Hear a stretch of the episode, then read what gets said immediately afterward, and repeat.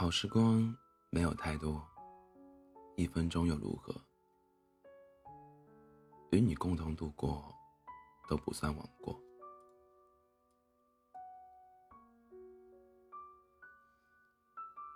看《奇葩说》的时候，有一集的辩题是：如果你通过时光机回到未来，你发现你身边的爱人不是他，那你还要不要继续下去？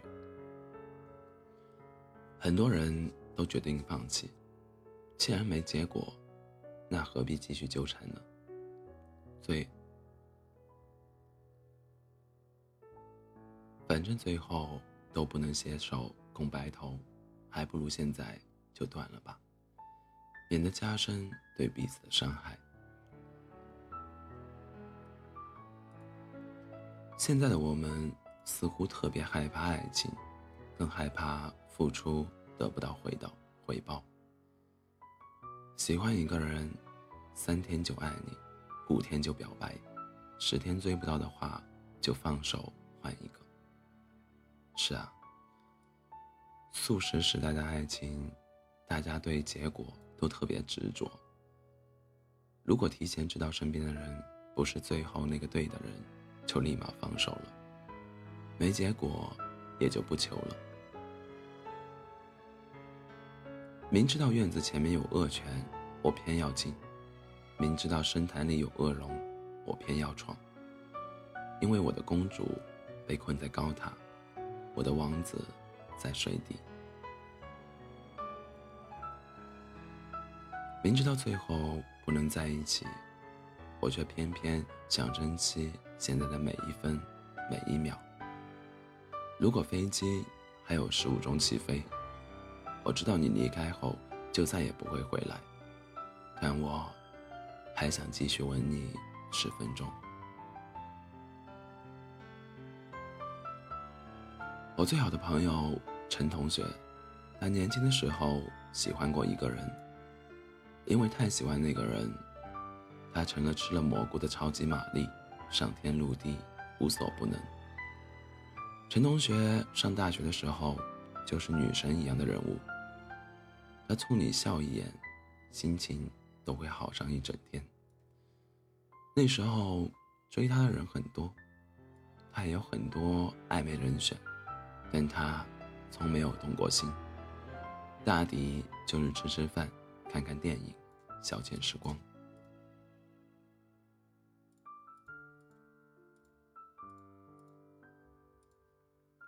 我问他。怎么你谈恋爱都不认真啊？他当时的语气很平淡，仿佛看透世事。感情这个东西啊，谁动心，谁就输了。我什么都没有啊，所以不能输。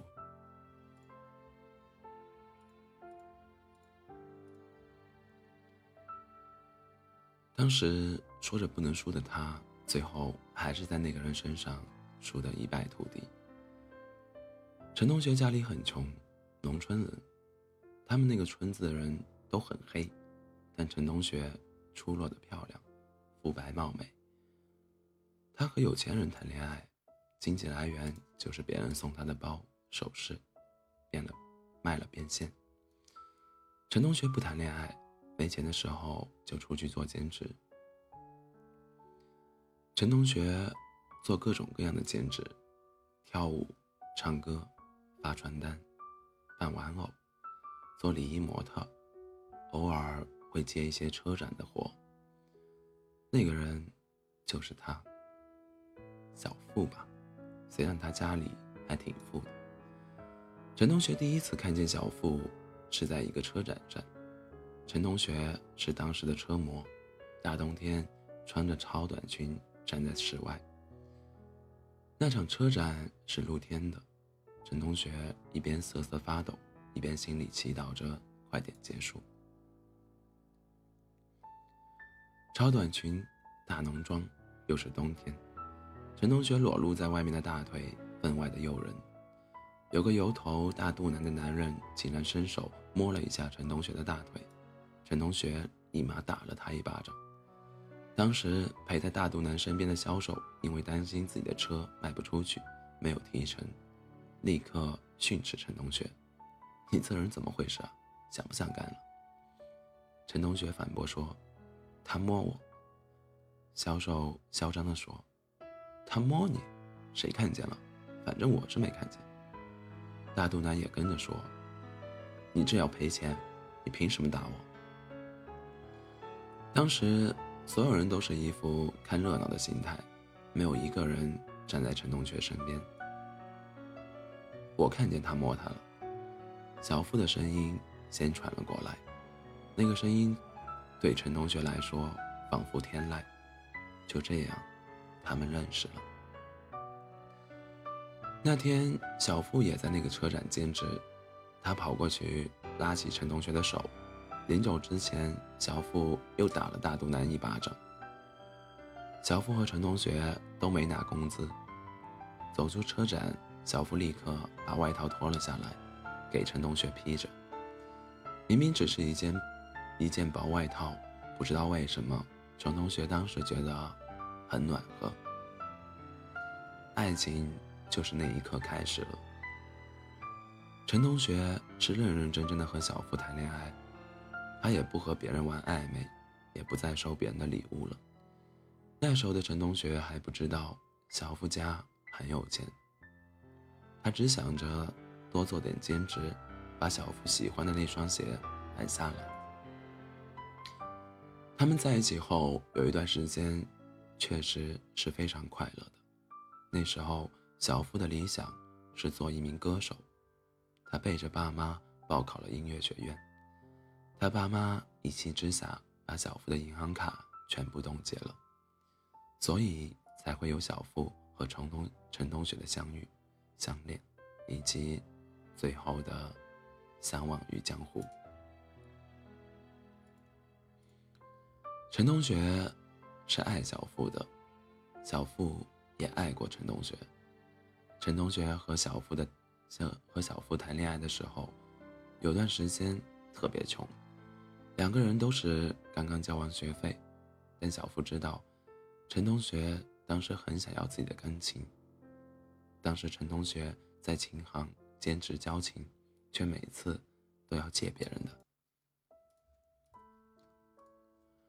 陈同学暗地里和小付说：“以后一定要买一架自己订的钢琴，天天弹，日日弹。”小付一般会在酒吧里驻唱，赚点小钱。但那段时间常合作的那家酒吧歇业停顿，小付只好去外面餐厅刷碗，刷了一个月的碗，手都刷破皮了，却连钢琴的零头都没攒到。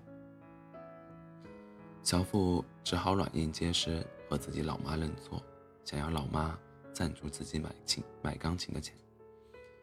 在那之前，从没和家里道歉过。钢琴买回来的那天，小付和陈同学坦白说，自己家还算挺有钱的。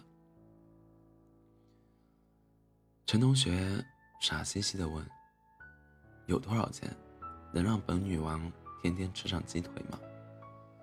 小付拍了一下陈同学，说：“没出息，别说鸡腿，燕窝、鱼翅随便你吃。